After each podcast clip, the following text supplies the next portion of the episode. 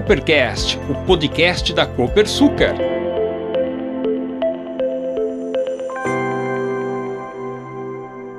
Olá, seja bem-vindo ao Coopercast, o podcast da Copersucar. Eu sou Jaime Alves e neste episódio vamos falar sobre um futuro mais seguro, ainda mais verde e com menos emissões de carbono.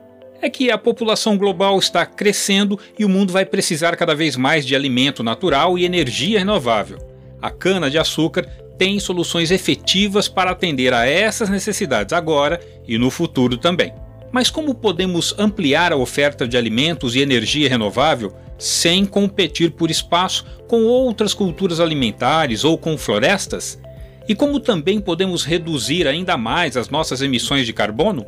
As respostas a gente vai ouvir nesta entrevista com o Sérgio Matar, ele é diretor de planejamento estratégico do Centro de Tecnologia Canavieira. O CTC é o maior centro de tecnologia de cana-de-açúcar do mundo e a Copersucar tem participação nele. A sede fica em Piracicaba, interior de São Paulo. Então, bora lá para o nosso Coopercast. Sérgio, obrigado pela sua presença aqui no Coopercast. Eu que agradeço o convite, é um prazer estar aqui com vocês. A gente tem ouvido falar muito do potencial de aumento de produtividade da cana-de-açúcar e você tem uma visão privilegiada a respeito do assunto. Qual é o espaço que temos hoje e que teremos em breve para aumentar a oferta de cana por área plantada? As oportunidades são muito grandes. Quando se compara a evolução da produtividade da cana-de-açúcar com a de outras culturas de classe mundial, como a soja e o milho, nos últimos 40 anos, vemos que há uma diferença muito grande. A cana evoluiu pouco na sua produtividade. Claro que há razões para isso, como, por exemplo, o crescimento da cultura em direção às fronteiras agrícolas e ambientes de produção bem diferentes daquele das regiões tradicionais no estado de São Paulo, que dificultaram o desenvolvimento da produtividade, já que não haviam variedades e tecnologias disponíveis para esse crescimento. Portanto, ele ocorreu às custas de um pedágio de produtividade, vamos colocar assim. Mas esse pedágio hoje já é possível de ser superado, tá? A melhoria dos programas de melhoramento genético, a adoção da biotecnologia, que está inclusive entre as principais razões para que aquelas culturas tenham tido desenvolvimento de produtividade melhor do que o da cana-de-açúcar e também novas tecnologias de cultivo, notadamente na área de plantio, na área de colheita, na área de tratos culturais. E também tecnologias que ainda nem estão disponíveis em outras culturas, como é o caso da edição genômica, mas que já chegam, já estão próximas de serem implementadas também em cana-de-açúcar com os desenvolvimentos em pesquisa e desenvolvimento que o setor vem apoiando. Por isso, as oportunidades são muito grandes e com certeza em breve teremos uma oferta significativamente maior por área plantada para atender às demandas, já que já estão chegando para os seus produtos, no caso energia, açúcar, etanol. Perfeito. Agora, Sérgio, que tipo de tecnologias devem entrar no mercado nos próximos anos e que certamente nos levarão a esse aumento de produtividade? Essa pergunta já me permite antecipar aqui algumas novidades para o setor. Nos próximos anos, chega a cana-de-açúcar à tolerância ao herbicida, ao glifosato. Há cerca de quatro anos atrás, nós fizemos o lançamento da primeira variedade de cana geneticamente modificada para plantio comercial no mundo. Essa foi uma variedade que recebeu a característica de resistência à broca da cana-de-açúcar, um inseto super importante na cultura. Agora a gente está trabalhando e lança em breve a tolerância ao herbicida, que vai permitir uma experiência, um aproveitamento dessas variedades com controle do broca muito maiores do que a que vem até agora e também na sequência o lançamento da variedade que vai ter empilhada aí as duas características, tanto a da broca da cana quanto da tolerância herbicida. E um pouquinho mais à frente a gente fala da chegada da resistência aos fenóforos, né? o bicudo da cana de açúcar, que é uma praga realmente que assombra o setor. Aonde ela aparece, ela devasta o canavial.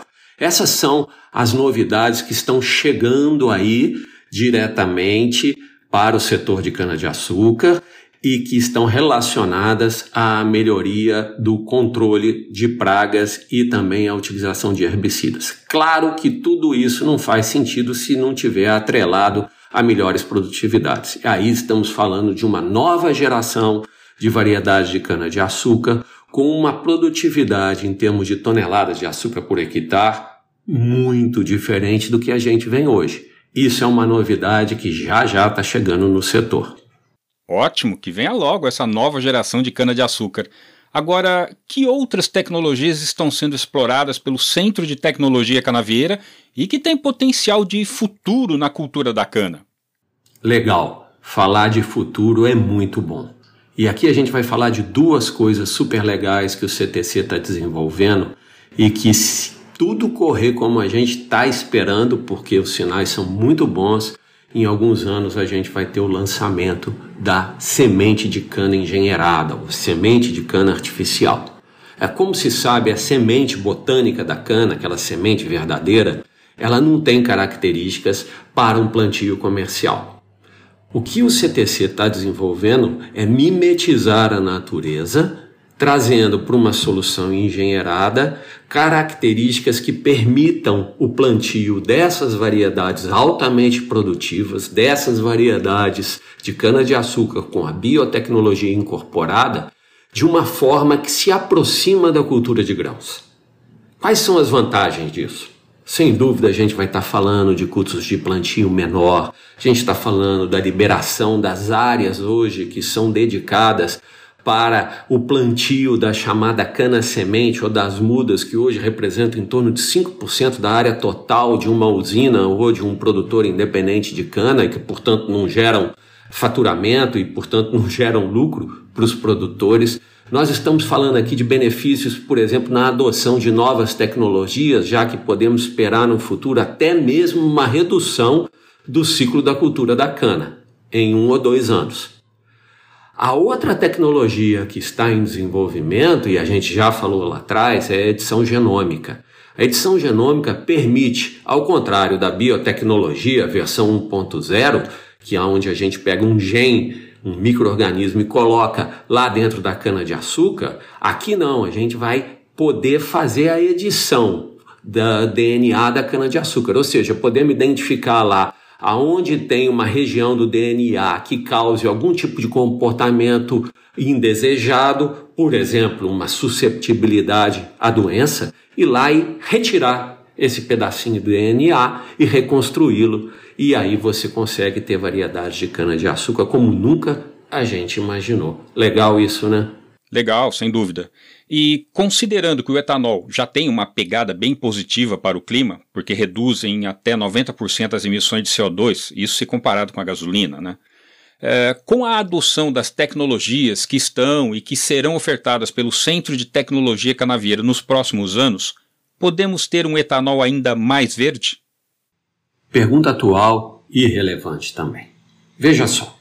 Qualquer cultura demanda recursos naturais para o seu desenvolvimento, terra e água. Além disso, outros recursos como combustíveis fósseis para as operações agrícolas, agroquímicos também para a parte de tratos culturais.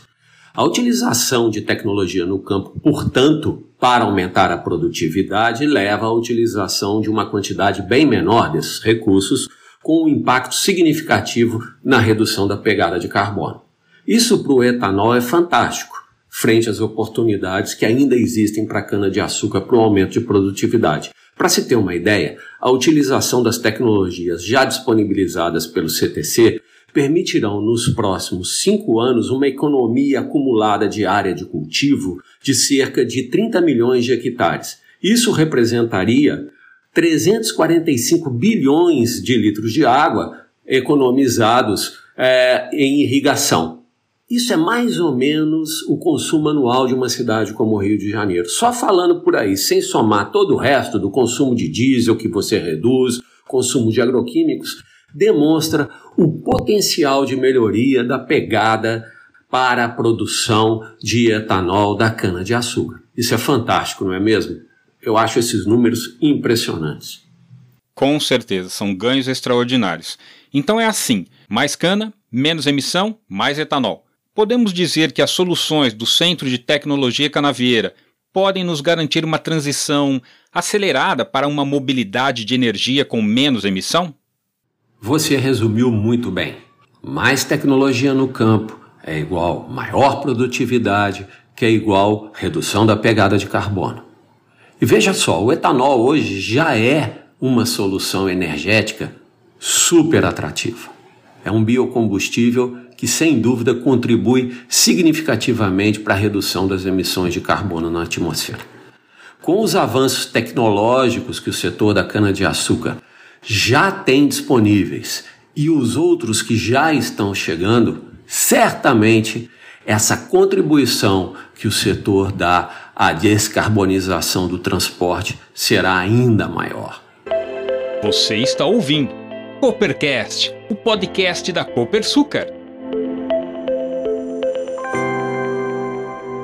E assim a gente chega ao final do Coopercast. Sérgio, obrigado pela sua presença.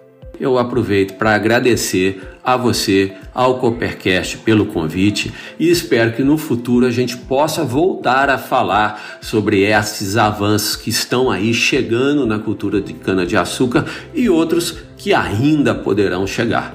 Muito obrigado e fica um grande abraço. Falamos com o Sérgio Matar, diretor de Planejamento Estratégico do Centro de Tecnologia Canavieira, sobre como a inovação irá impactar na produtividade agrícola e na oferta de energia limpa. Compartilhe agora mesmo este episódio e, se você perdeu algum, acompanhe na nossa playlist. Obrigado pela sua audiência e até a próxima edição. Você ouviu Coopercast, o podcast da Copersucar. Este podcast tem produção e locução de Jaime Alves. Trilha Ambient Corporate por Winnie the Moog, do site Film Music.